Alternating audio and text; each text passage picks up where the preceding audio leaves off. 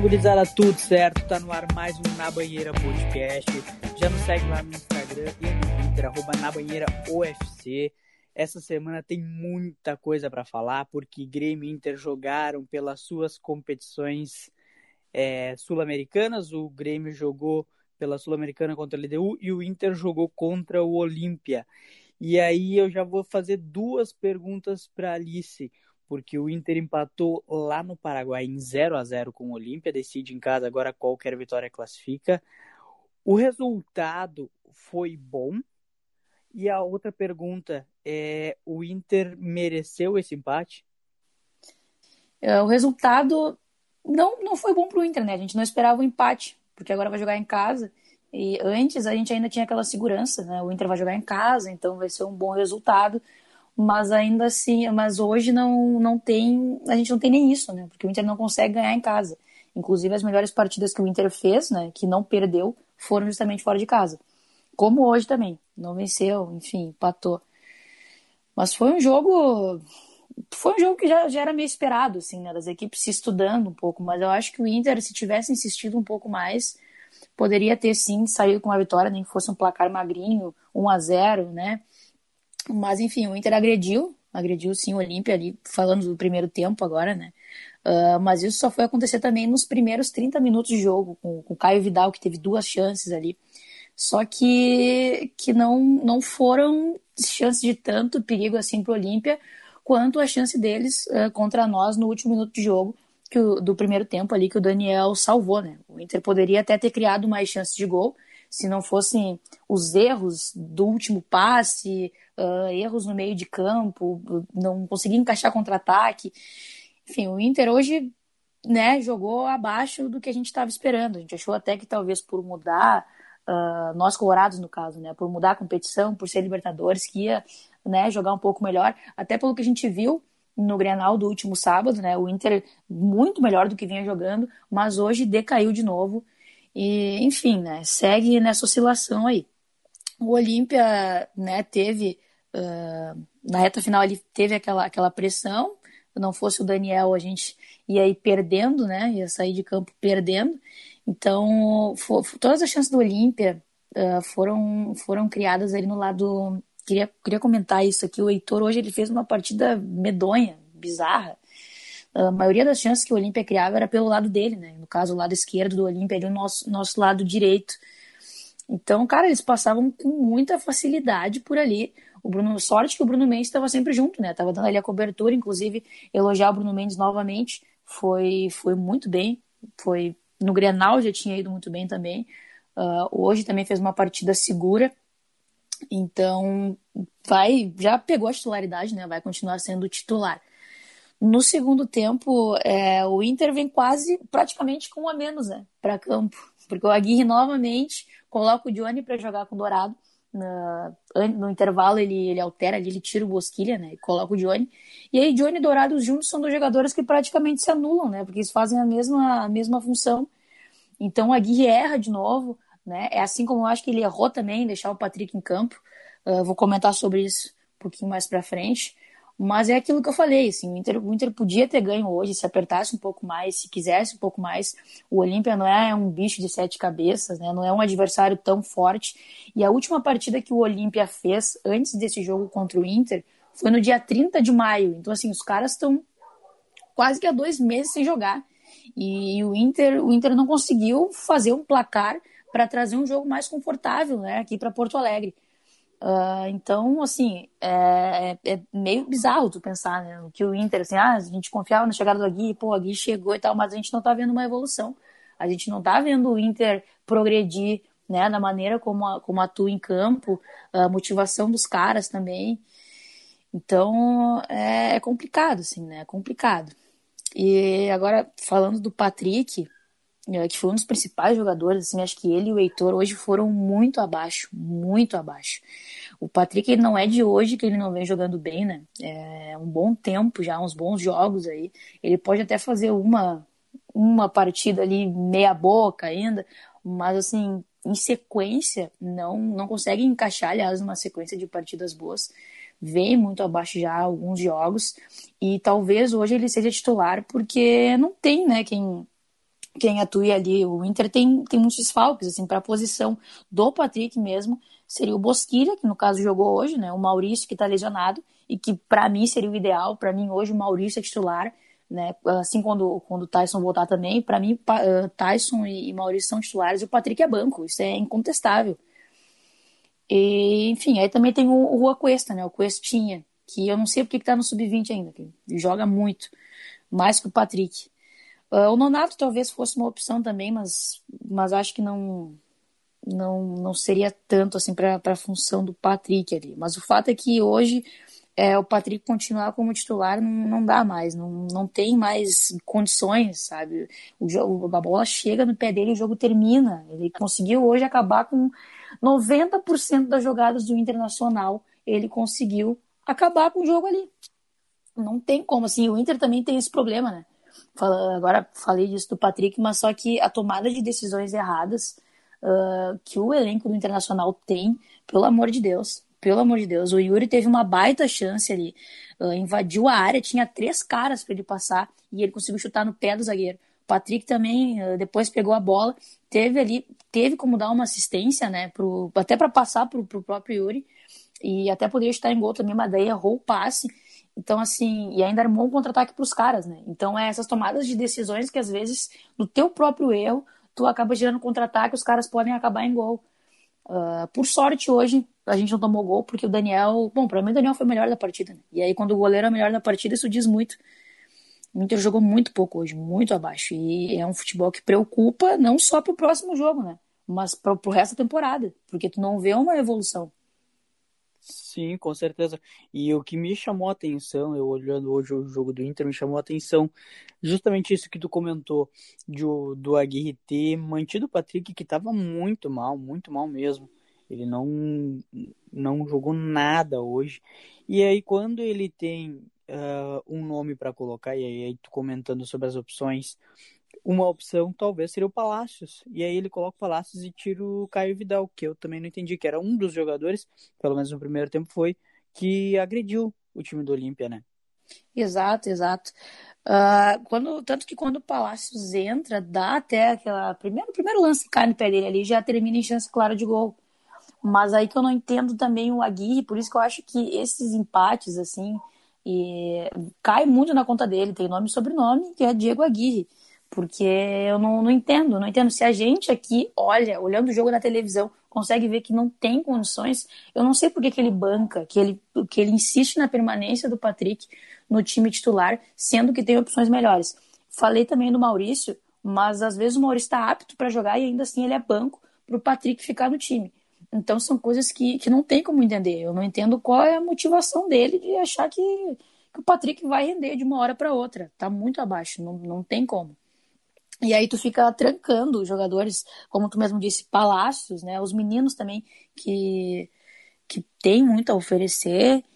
E, enfim, o Juan Cuesta tá lá no sub-20, já podia estar tá aqui, era só receber uma sequência de jogos. Mas ainda assim, não, eles, eles optam por manter o Patrick que não tá rendendo. Exato, e outra, outra substituição que eu não entendi, achei, e tu até comentou sobre sobre isso, que ele botou o Johnny no lugar do Bosquilha, não seria talvez de colocar um jogador como o Nonato, que ele tinha no banco, ou um, um jogador até mais para frente, para tentar se assemelhar às características do Bosquilha, porque aí coloca o Johnny e, como tu falou, é, o Johnny e o Dourado são parecidos em questão de característica, né? E se anulam. Sim, exatamente, seria essa a questão. Eu citei, acho que até né, o Nonato, talvez pro lugar do Patrick também, mas eu acabei esquecendo que tinha, que tinha o Bosquilha, que ele fez essa alteração, mas enfim. Uh, aí chama, né? O problema é esse. Eu não sei se o Agui tirou o Bosquilha porque o Bosquilha estava muito tempo sem jogar, né? Estava tava se recuperando de lesão. Então eu não sei se ele tirou porque não tinha como manter o Bosquilha ou se ele tirou o Bosquilha e colocou o Johnny para se fechar, para se defender mais, né? Porque o Inter vai uh, termina o primeiro tempo tomando muita pressão. Então, eu não sei se, se o Aguirre optou pela segurança, que ainda assim não adiantou nada, que chamou mais o, o Olímpia para cima, ou se foi porque, ah, não tem condições do Bosquilha, mas, né? Enfim, uh, é, muito, é muito difícil de, de entender, porque pra gente parece muito simples, né? Tu fazer o simples ali. Mas de faz as alterações do Aguirre não vêm surtindo efeito, a escalação do Aguirre também não vem surtindo efeito. No Grenal ainda acho que o Inter foi melhor por conta do Tyson. Né? Ainda, de, bom, depois o Tyson sai, o Inter também ainda não, não decai tanto, né? Mas, mas o Tyson é, é, o diferencial desse time, assim. É, é ele que cria, é ele que acelera o jogo. O Inter hoje, olha, Sim, com certeza. E eu, eu tenho a opinião de que o Inter estava melhor no Grenal por causa do Grêmio. E não por causa do Inter, porque o Grêmio estava muito mal naquela semana ali. Pode, pode ser também, pode ser, mas assim, nos últimos tempos, ainda que o Grêmio tivesse. Não sei, é, nos últimos anos também eu acho que o Grêmio não teve tão mal como, como estava agora, né? Mas ainda assim era um jogo parelho, né? Era um jogo muito parelho. Então, a, pelo menos nós, colorados, não, não, a gente não estava tão confiante assim com essa vitória, porque a gente também conhece o Inter, né? Então, mas aí o, o, o Tyson ali começou o jogo muito bem. E eu acho que isso dá muita segurança, né? Jogadores, ter jogadores como o Tyson. Então. E o, e o Tyson deve estar de volta pro jogo da volta. Sim, sim. O Inter agora domingo joga contra o Juventude no Beira Rio às oito e meia da noite e o Tyson já pode já pode voltar para o time. Né? O Maurício Saravia acho que ainda não tem condições de jogo. Saravia, como o problema dele é muscular, eu acho que vai mais um tempinho ainda. E o Maurício também está em, em, recuperação. Então, nesse jogo, eles não retornam. Mas o Tyson já pode jogar sim. É, e esse jogo da volta ele é muito perigoso. Porque o Olímpia, se, se defender do jeito que defendeu hoje e sair em ataques rápidos, como fez hoje também, deixou de ganhar o jogo num ataque claro de gol, era um cara e o goleiro e ele acabou perdendo. É, é perigoso porque se o, se o Olímpia faz um gol aqui no Beira-Rio, o, o Inter tem que virar o jogo. Um a um já não serve mais, né? É, e aí, e aí é isso que eu digo, né? De que assim, o empate, ele, dadas as circunstâncias e as chances que o Olímpia perdeu lá no Paraguai, o empate não saiu tão ruim. Mas temos sempre dois lados, né? Aí, se a gente for analisar por esse lado, já é horrível, porque um golzinho desgraça a nossa vida. E a gente sabe que o Inter não tem condições de virar. A verdade é que o Inter não tem mais. O Inter não tem condições de fazer um gol para abrir, abrir o placar. O Inter não tem condições de segurar um placar. Imagina virar uma partida. Então é muito é muito complicado, assim, né? De, de tu conseguir definir, cravar alguma coisa para quarta que vem. Até queria poder falar aqui agora, não, mas quarta que vem o jogo é aqui, uh, o Inter vai ter uma motivação a mais, né? O Inter pode ser sim que se organize mais, mas não, essa motivação a gente queria ter visto hoje, não teve hoje. Né? O Agui mesmo falou em coletiva na semana passada que o ânimo agora era outro, porque o jogo era de Libertadores e isso podia, né, levantar um pouco assim o, o essa motivação dos jogadores, mas não foi o que a gente viu hoje em campo, né? Continua o mesmo Inter, as mesmas decisões erradas, o mesmo futebol. Então aqui é uma partida que tem que tomar muito cuidado, muito cuidado. Exato. E aí um paralelo com o que nós falava de Grêmio antes e falando de Inter agora, parece que a dupla achou goleiros, né? Por mais que o Chapecó seja hoje uh, reserva do, do Breno, que está na, na, seleção olímpica, mas ele está se afirmando. E o Daniel hoje faz uma partida que garante ainda mais a titularidade dele, né?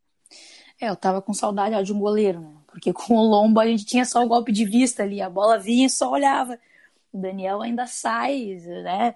Tenta fazer alguma coisa. E, e hoje ele mostrou isso, né? Mostrou que ele é um baita goleiro, sim. Tem muita gente que critica, que ainda não sente segurança nele. Eu acho que ele erra muito na saída de bola, né? Quando a bola vem pelo alto, ele hoje, inclusive, ele saiu ele numa bola que hoje a gente ia tomar o gol. É, sorte que ele desistiu no meio, porque. Vai, então ia tomar o gol de encobrida de cabeça, né? É. Então, assim, eu acho que tem que melhorar essa saída. Mas ele já provou que ele é um baita goleiro. E para mim, ele segue sendo titular. Né? O Marcelo Lomba, para mim, pode. Ah, bom, enfim, nunca curti muito o Marcelo Lomba, né? Agora aí mas o Daniel hoje ele é titular absoluto. E na questão do Grêmio, cara, eu não sei qual é, é a tua, tua visão, mas eu acho que hoje o Chapecó se faz muito mais importante do que o Breno. Né? O Breno eu é um acho... baita goleiro, mas o Chapecó tá louco. É, eu acho sensacional ter essa, essa dificuldade, né? Porque é. antigamente, antigamente a nossa dúvida era Vanderlei ou Paulo Vitor. E agora são dois guris na base que, uh, enfim, é uma dúvida sensacional, mas é, é aquilo. Fez uma boa partida, mas uh, é guri, vai oscilar, como todo, todo jovem oscila, né? E, mas, enfim, uh, por mim, pode jogar qualquer um dos dois que tá bom. A gente também tem que ver como é que o Breno vai voltar depois. Por enquanto, a gente mantém o Chapecó e vê depois como o Breno volta e Aí o Felipão que se vira. E o Felipão queria contratar um goleiro ainda, mas isso é papo pra mais tarde. Que Não, fácil. acho que o Grêmio. Tanto que o, o Groy era formado na base do Grêmio? Sim. Era, né? Tava... Pois é, então assim, tu vê, aí o, o Groy saiu, veio aquele goleiro do Fluminense, depois Mano. o Grêmio teve o, o Paulo Vitor e o Vanderlei, né? Todos os goleiros que vieram, que, que não eram da base do Grêmio, não, não tiveram uma atuação tão boa quanto esse formado em casa. E isso é uma, né, uma baita. Acho sim. que é um alívio, né? Porque tem, tem solução sim, mas aí tu vai pensar, né? Pô, ficaram tantos anos com o Paulo Vitor esses últimos anos, podendo ter subido alguns exato, meninos. Exato, e aí tu segura, segura os guris e eles ali perdendo, perdendo tempo e perdendo títulos, porque o Paulo Vitor entregou se bem que o Grêmio não jogou bem aquela final contra na Copa do Brasil contra Ah, mas eram gols defensáveis. Eram gols defensáveis. Os três. Os três que ele tomou nas duas finais eram, eram defensáveis. É, ainda bem que ele não defendeu, mas. Né? é. Mas, cara, falando em, em gols defensáveis, o que que tu.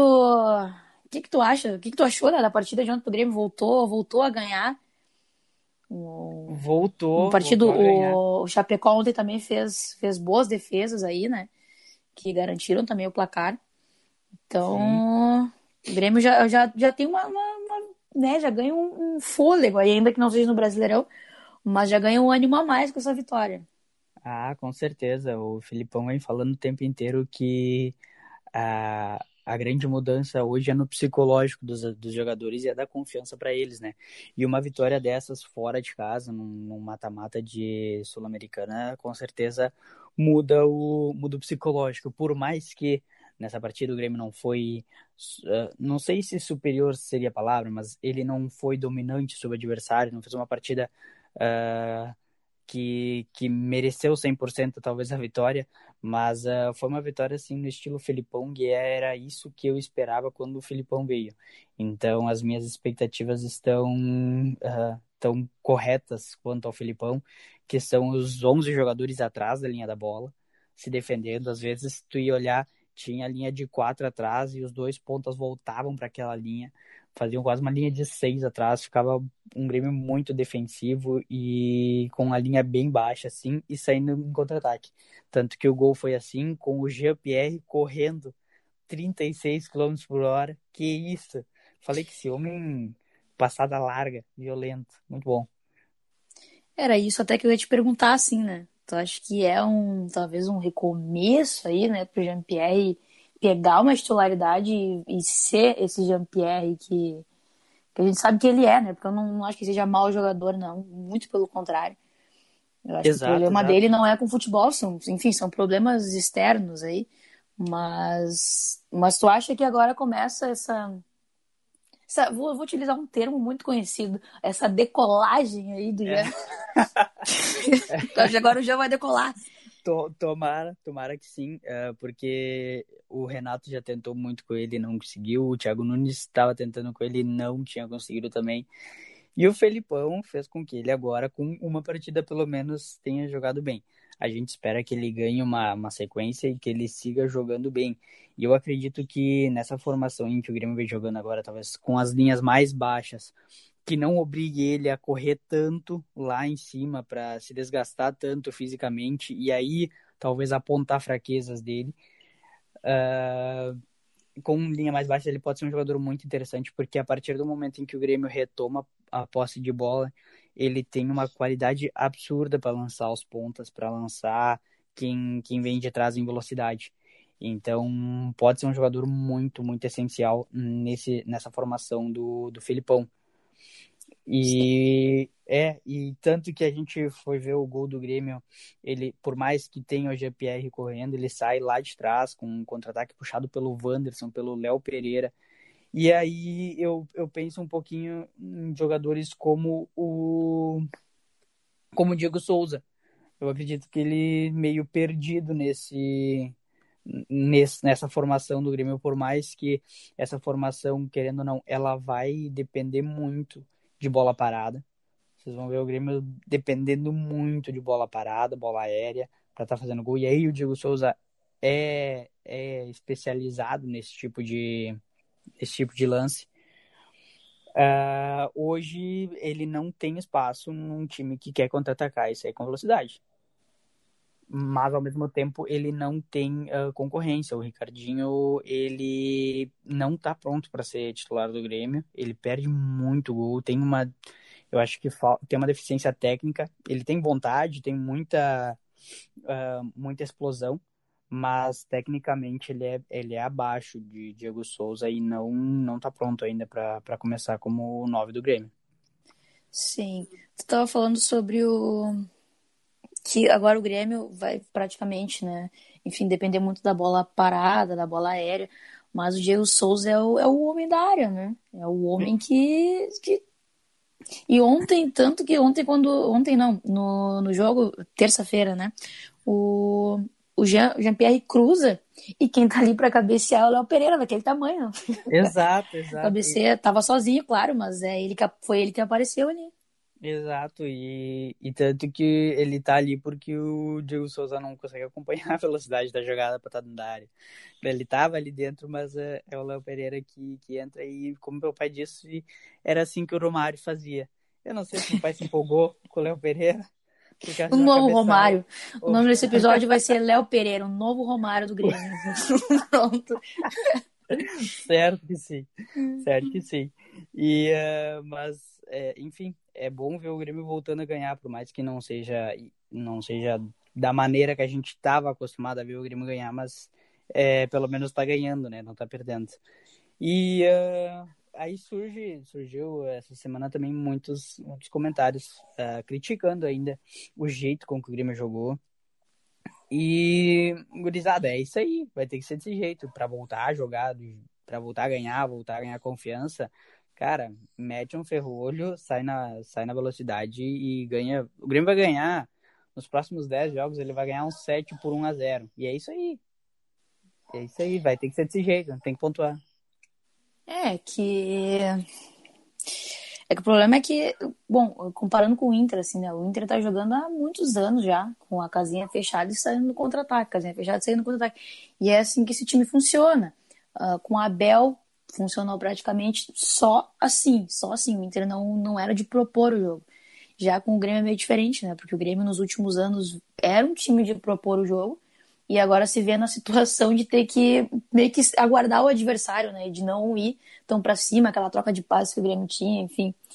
Então é, é bem complicado, assim, pro, pro torcedor, né? De, de ter que aceitar, digamos assim, que agora é esse o estilo do Grêmio e é assim que vai ser. Sim, com certeza. Só que é claro que a gente tem que também adaptar muito a característica dos atletas que o Grêmio tem, mas uh, essa, essa troca de passes que tu até comentou não vinha sendo não vinha sendo útil, não vinha sendo favorável para o Grêmio, né? O Grêmio tinha muita bola, muita bola, mas não agredia. E o Grêmio hoje tem uh, pontas com muita velocidade e volantes que com capacidade de desarme. Fernando Henrique jogou no Grenal já muito bem. E na, na terça contra ele deu jogou bem demais também. Uh, e é uma das peças que, que o, o Felipão vai colocando e dando oportunidade que vão, vão cada vez ganhar mais chances. Sim. E, mas falando assim, o que, que tu espera agora do, do Grêmio assim nos, nos próximos jogos do Brasileirão, né? Porque se, motivo, se era se o motivo do Grêmio não conseguir engrenar era não ganhar um jogo e ter essa pressão de não estar tá ganhando e ser obrigado a ganhar, agora ganhou, né? Por mais que seja na Sula, mas ganhou. Então acho que já tira um pouco, né? Já alivia um pouco desse peso e já pode começar uma virada de chave. Mas eu queria que, que tu falasse, assim, né? O que que tu acha, como é que vai ser agora? É, eu, eu, eu sou bem pé no chão, assim, eu acho que por mais que o Grêmio não, não por mais que o Grêmio tenha ganho um jogo, eu acredito que ele vai, vai, vai ter um peso ainda. Ele tem uma tranquilidade em relação a ele mesmo em questão de confiança. Deu uma tranquilizada, mas ainda é, é muito. O peso ainda é grande para cima de uma vitória. E o Grêmio enfrenta no sábado à noite, às 9 horas, o Fluminense. Fluminense que a gente ainda não sabe se ele vai estar com um time completo ou se ele vai botar um time reserva a jogar porque ele tem uma decisão contra o Cerro Portenho uh, na semana que vem. Por mais que tenha ganhado de 2 a 0 o primeiro jogo, com uma vantagem e com a ajuda do VAR, é, eu acho que ele vai vai estar tá, uh, priorizando um pouquinho a Libertadores e vai enfrentar com um time meio alternativo o Grêmio. E aí o Grêmio hoje dá mais atenção para o Campeonato Brasileiro do que para a Sul-Americana e tem uma, uma uma certa obrigação de vencer, porque precisa vencer, por mais que, que o time do Fluminense é muito bom, jogou com as reservas, ganhou, ganhou final de semana passado do esporte. É, o time do Fluminense, ele é ajeitado, o Roger faz um bom trabalho no Fluminense, acho que vai ser um jogo difícil, mas o Grêmio precisa ganhar. E o Grêmio ganhando, ele ainda não sai da zona de rebaixamento, ele fica mal e mal consegue passar o Cuiabá é, 18º colocado, então o Grêmio precisa pontuar o máximo, máximo possível, e eu já pensava nisso em relação ao Grenal, mas do jeito que foi o Grenal, o empate saiu ainda de bom tamanho, e a gente espera com que espera com que o Grêmio possa começar a pontuar agora, porque porque tá tá complicada a situação no Campeonato Brasileiro. É, o Grenal saiu de bom tamanho pra ti, né? Pra mim, eu ainda é, tô não. por ódio. Ah, olha. Mas, enfim, eu, tu falou do Cuiabá. O Cuiabá, ele pega a Chape, né? E aí é confronto direto. Então, o Grêmio pode se aproveitar uhum. disso também. E ganhando, enfim, ganhando pode passar a Chape.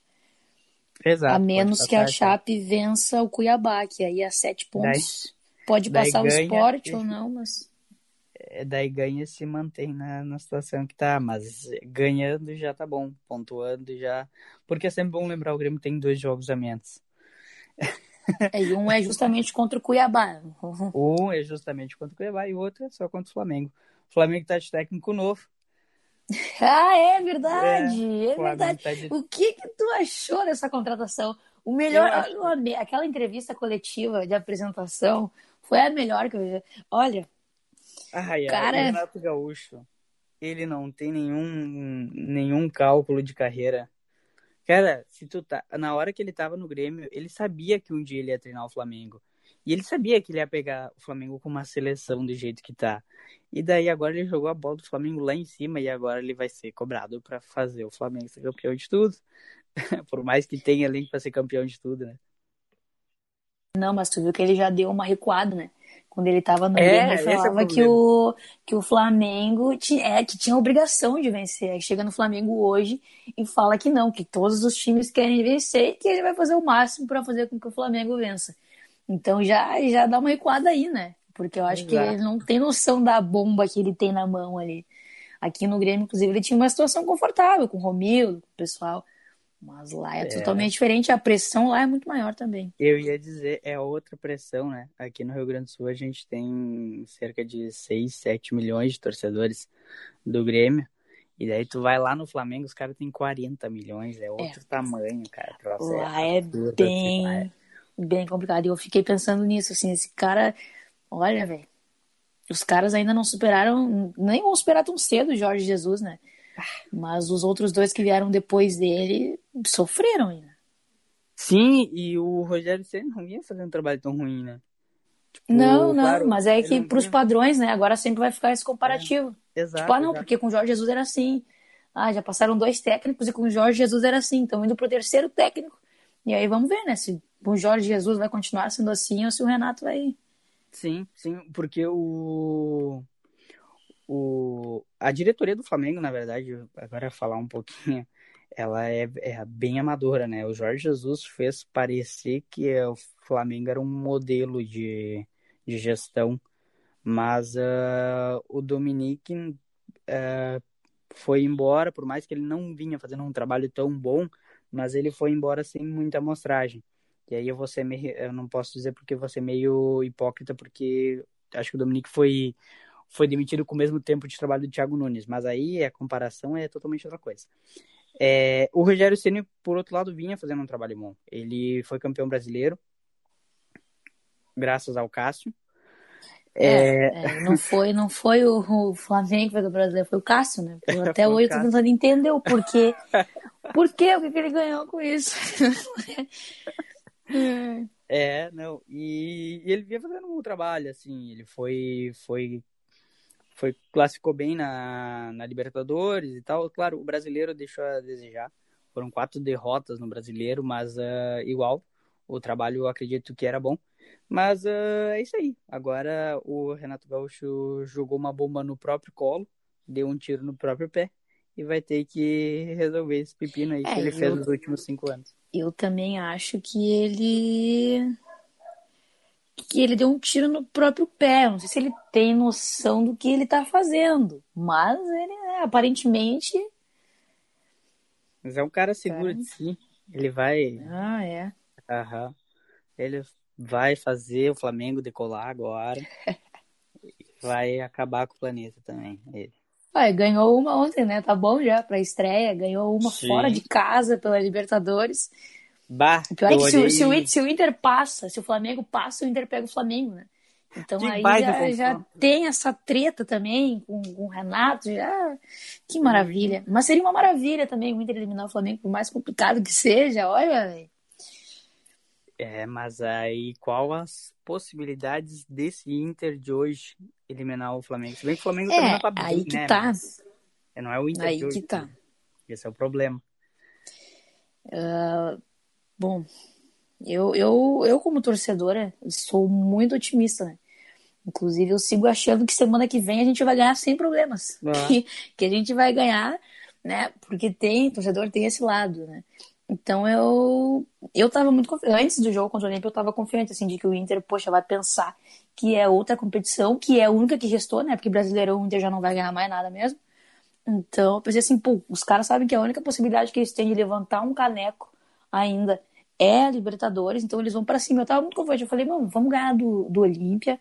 Depois vamos jogar o Flamengo. Vai ser difícil, pode ser difícil, mas, mas vamos, vamos jogar e vamos tentar ganhar deles né? E aí também não sabe se passa Flamengo, se passa defesa e, e justiça, então é é complicado. O futebol não é exato, né? A gente sabe. Exato. É. É, e ontem, uh, em relação ao jogo do Flamengo, aí eu só ouvi uh, comentários, mas disseram que o Flamengo não jogou bem, né? Ganhou o jogo e, aliás, quando eu fui ver a escalação, eu vi que o, que o Renato Gaúcho já começou escalando o Michael que eu acho uma piada esse cara, tá? No, onde ele tá, mas tudo bem.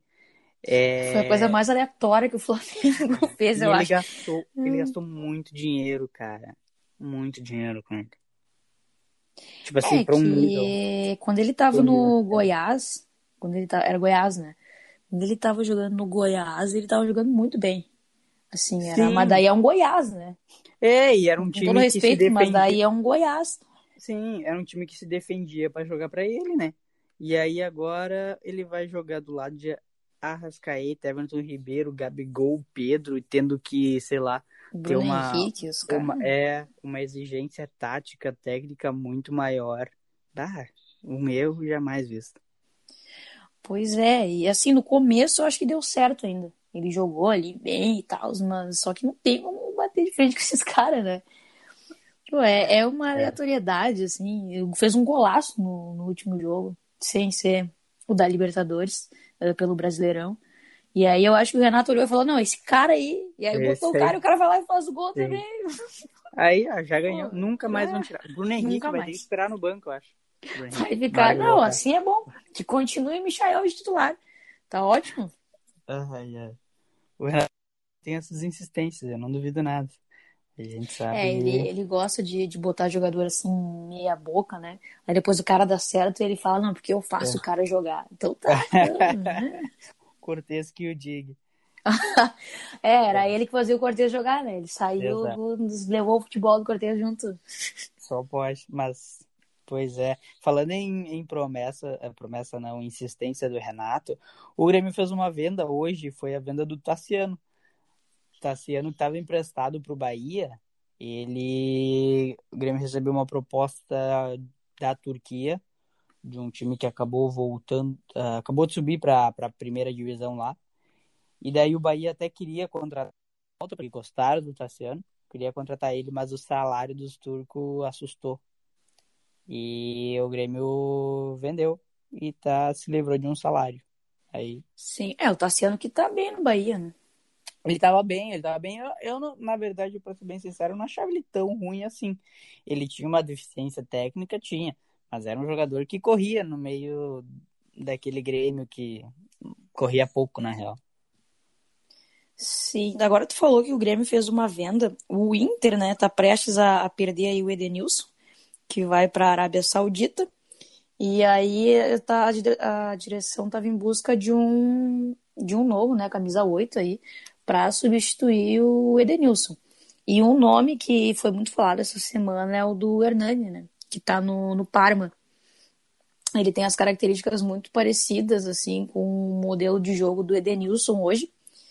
E então o Inter está buscando o um empréstimo dele, né, com os direitos econômicos fixados aí porque ele é contratado pelo Parma até o final de 2023. Então, o Inter está tentando esse empréstimo para para achar um, para substituir o, o, Edenilson, né? Porque o Sim. Edenilson também é, por mais que oscile muito, hoje eu acho ele ainda mais fundamental do que o Patrick. Né? Ah, com certeza, então, com certeza. O Edenilson hoje porque por, por todas as, as críticas que existem da torcida colorada com ele. Ele é um dos pilares desse time do Inter, né? Exato, exato. É que antes era ele e o Patrick, né? Era, eram dois jogadores ali que juntos atuavam muito bem. Mas hoje só, se tivesse que salvar ainda um assim, né? Claro, lógico, seria o Edenilson. Então, acho que essa preocupação maior da direção em buscar alguém que vá conseguir, de fato, suprir essa falta que o Edenilson vai fazer ali no meio. Exato, e um dos jogadores que poderia, que até o Inter teve contato e poderia vir, talvez não seria exato para essa função, talvez um pouquinho mais à frente, mas poderia reforçar o meio de campo do Inter, era o Juliano, que estava em tratativas com o Inter, estava em tratativas com o Grêmio também, e acabou fechando com o Corinthians. Vai pro Corinthians. É, ah, cara, eu, eu já larguei a mão do Juliano faz tempo, assim. Foi muito importante para minha vida esse Juliano, mas só que eu vou guardar as lembranças dele lá no passado mesmo. Pessoal falando aí que, ah, não, porque eu perdoo, eu perdoei o Juliano, eu não consigo, cara. Eu sou. Ah, eu não consigo. Aí agora fechou com o Corinthians, né? Eu não sei como que, que fechou com o Corinthians, mas enfim. Aí vai pro Corinthians agora sim que eu não. Né? É. Mas, enfim, o Aguirre recusou ir pro Corinthians, né? Dadas as. É, o que leva a criança do Juliano que a questão dele nunca foi projeto de futebol, né? Se bem é. que, se bem que se tu for olhar para Inter e Grêmio, a gente não pode achar que a gente está muito superior em relação a, a projeto do que o Corinthians, né? É. Porque a situação tá feia pra, pra, pra dupla também. Tu olha pra Mas... tabela, não tem como falar isso mesmo. É, exato. Mas uh... ah, o Corinthians tá afundado em dívida de um jeito jamais visto, né?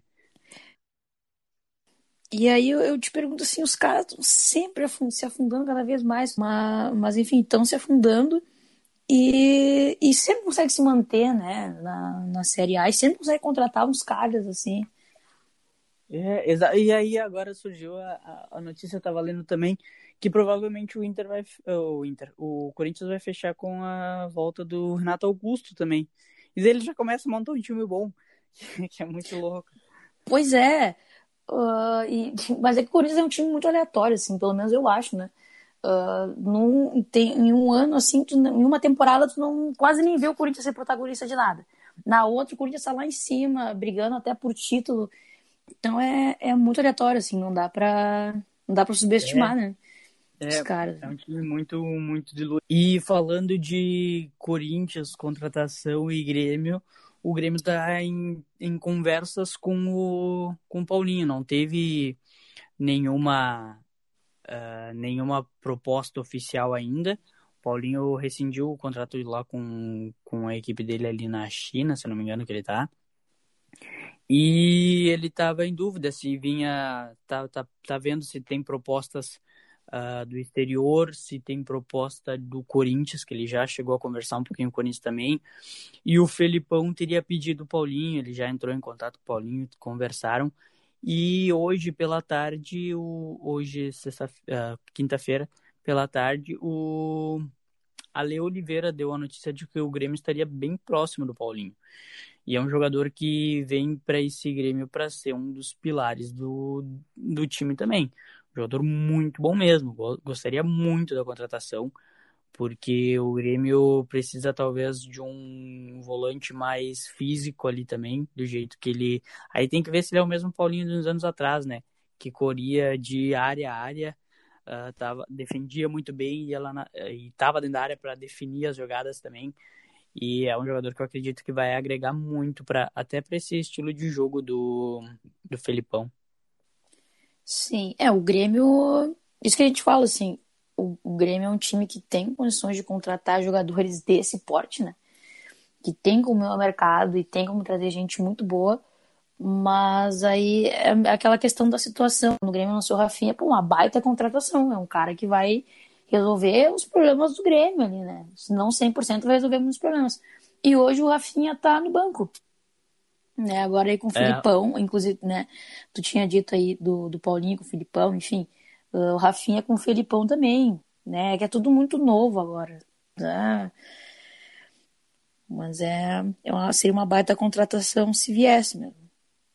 Sim, com certeza. O, o Rafinha tem. O Rafinha é complicado porque ele não estava jogando bem. Eu acho que o, a questão do Rafinha é mais, uh, mais um, um extra-campo do que qualquer outra coisa, talvez problema de vestiário, não sei, porque teve aquela treta também, agora não vou lembrar qual o jogo, mas que que ele e o Diego Souza, assim que substituídos, nem voltaram pro, nem foram pro banco, uh, foram direto tomar seu banho, não acompanharam o jogo até o fim. É, então acredito que tem uma insatisfação ali, mas uh, uh, eu não tenho problema com isso, porque o Wanderson tá entrando e tá jogando muito bem. Então, não, não é algo que eu me preocupo. Mas é, o Paulinho é um jogador que vem para agregar muito para uma característica que talvez o Grêmio não tenha no elenco. Sim, e agora que tu falou em, em negociação e tudo mais, é o Inter também, né? Depois de um tempo aí sem, sem negociações, uh, retomou as conversas com o Shakhtar. Porque o Shakhtar, que é o o Vinícius Tobias, né, que é o lateral direito do Inter, ele nem atua pelo profissional ainda, tem, tem 17 anos. E os valores aí estão na casa de 8 milhões de euros, que hoje aqui no caso seriam 50 milhões. Então, além desse valor aí, é, o Inter ia seguir com 20% dos direitos do, do Vinícius Tobias ainda. E essa venda ela pode acontecer para cumprir essa meta né, que, a, que a diretoria estabeleceu, que é de 90 milhões em vendas de atletas. Lembrando que o Inter vendeu o Praxedes para o Bragantino por 36 milhões à vista. Então, aí, 36 milhões mais 50 milhões, se essa venda se realizar, já dá 86 milhões. Então, o Inter, mais a venda do Edenilson, né? Então, acho que já pode, consegue cumprir essa meta bem antes do, do prazo, do final da temporada. Qual é a posição do Tobias? Desculpa. Ele é lateral direito. Bah, que baita proposta. É. Que baita proposta. Porque, assim, uh, se fosse um, um, atacante da base uh, muito promissor, aí talvez a, a, proposta seria mais baixa, porque o mercado ele paga mais por atletas de frente, né? Mas um lateral, um lateral direito valendo tanto sem nenhuma amostragem no Campeonato Brasileiro, né? Nenhuma amostragem no profissional, é realmente é, isso uma que... muito tentadora para um time que precisa vender, né? É, isso que, que me impressionou um pouco, assim, né? Porque ele nem jogou pelo profissional e já está cotado nesse valor todo. Claro que é uma, né, não é uma reclamação, é uma, é um bom, uma, boa notícia, porque o Inter precisa fazer dinheiro e a solução está justamente na base. tá na venda dos meninos, né? Como a gente tinha comentado quando o Prachedes foi vendido. Então, espero que dê tudo certo e que o Inter consiga encaminhar essa venda para já ir sanando um pouco dessas, do valor dessas dívidas que a gente tem que pagar, né? Que o Inter tem que pagar e que a direção tinha projetado para esse ano.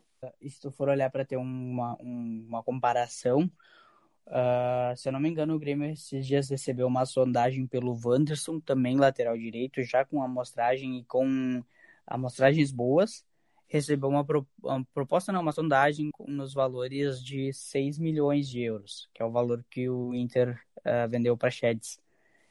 Então, é realmente impressionante essa proposta que o Inter recebeu por um jogador tão jovem que tecnicamente é, é uma promessa, ele não se afirmou ainda, nem no de profissional. Fato, de fato, é. uma promessa e que só vai poder jogar no Shakhtar, uh, no caso, só vai poder ser jogador, né, em dois, lá em 2022, porque é só em 2022, em fevereiro de 2022, que ele vai completar os 18 anos. Então tem, tem mais uns meses ainda, né? Para concluir isso aí, para definir. E o Shakhtar é... tem uma captação muito boa, né? Eles têm um olhar para dentro do Brasil que é impressionante também. O que já muito. tiraram, que já tiraram de jogador bom aqui do Brasil é piado. É verdade. Mas Bom, pagando bem, né? Hoje a gente precisa é. mesmo de Exato. dinheiro, não, não adianta. Exato, e aí é, é, aquilo que aquilo que eu já vi torcedor do Grêmio comentando, é, que jogadores como o Wanderson é para tu fazer o superávit valer a pena e tu poder segurar um jogador assim, porque é um jogador realmente muito importante para esse time do Grêmio hoje. E se tu tem dinheiro e consegue se sustentar segurando esse jogador, melhor ainda, né? Pois é. Mas é.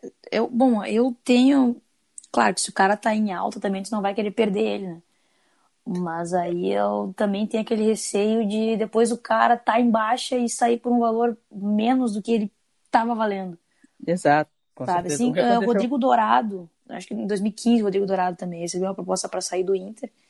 Eu não vou saber agora de cravar os valores, mas o Inter podia ter feito dinheiro ali, mas não, quiseram segurar ele. Aí depois veio todos, vieram todos os problemas de lesão no joelho, né? E aí nunca mais voltou o mesmo dourado que ele era lá em 2015, quando inclusive o próprio Aguirre lançou ele. Exato, e como eu já comentei nesse podcast, eu comentar de novo Lua. O Lua recebeu uma proposta de 20 milhões de euros. Aí tu vai ver, nós estamos falando uh, de jogadores hoje que valem 6, 8, 10. O PP saiu por 15, o Luan, em 2017, recebeu por 20 e a diretoria não vendeu, porque achava que não valia.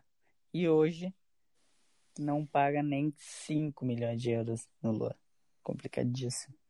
Pois é, é esse tipo de situação assim que, pelo menos eu, tenho um certo receio, né? De... Só que aí são duas. São duas. Dois, dois pesos, duas medidas, né? segura ele aqui para tentar fazer com que ele valorize mais, é. mas também corre o risco de, de, de, segurar ele aqui e acontecer. Enfim, pode dar problema com lesão, é, pode né, começar a cair no rendimento. Então é bem. É, é, é, visão de mercado, né? É aí é. que tu tem que ter uns dirigentes com, com visão de mercado para poder avaliar a melhor escolha. Né? É verdade. É, bom, no caso do Inter hoje, né? Como a situação financeira que se encontra, eu acho que nem, nem assim, né? Então se obriga a vender. Tu quer, tu quer dar, dar palpite para os jogos, pros jogos do final de semana? Pode ser, pode ser. Vamos ver o que a gente tem aqui. Vamos começar pelo jogo de sábado. Fluminense Vamos. e Grêmio. Ah, eu jamais vou. eu acho que 2x1 um pro Fluminense. Com reserva? 2x1 um Fluminense, jogando em casa. Tá bom. Eu, eu acho que o Grêmio vai ganhar de 1x0, óbvio. É, eu não descarto a possibilidade do Grêmio fazer um gol. Isso eu não, não descarto, né? Mas, é, e aí uma mas... coisa. É, uma coisa que eu não comentei, agora eu vou comentar no meio do palpite. É, a, a, a, a, entrevista do, do Felipão depois do, depois do jogo contra LDU foi Foi muito o que eu penso assim desse Grêmio. Ele falou o Grêmio tinha uma fragilidade, a gente pensou em diminuir isso, só que ainda tá grande, porque o Grêmio termina, termina o jogo com eh, sofrendo 14 finalizações, eu acho. Ela foi perigosa, chegou no gol do Grêmio, teve chance. E ainda assim sofrendo muito, mas não tanto quanto antes. E aí o Felipão ainda fala que tem que melhorar ainda bastante essa fragilidade. Então, melhorando isso, o Grêmio não vai tomar gol de novo pelo segundo jogo consecutivo e vai fazer 1 a 0 Gol do Léo Chu, que eu não sei por que não ganha mais oportunidade, mas ele vai entrar e vai fazer um gol.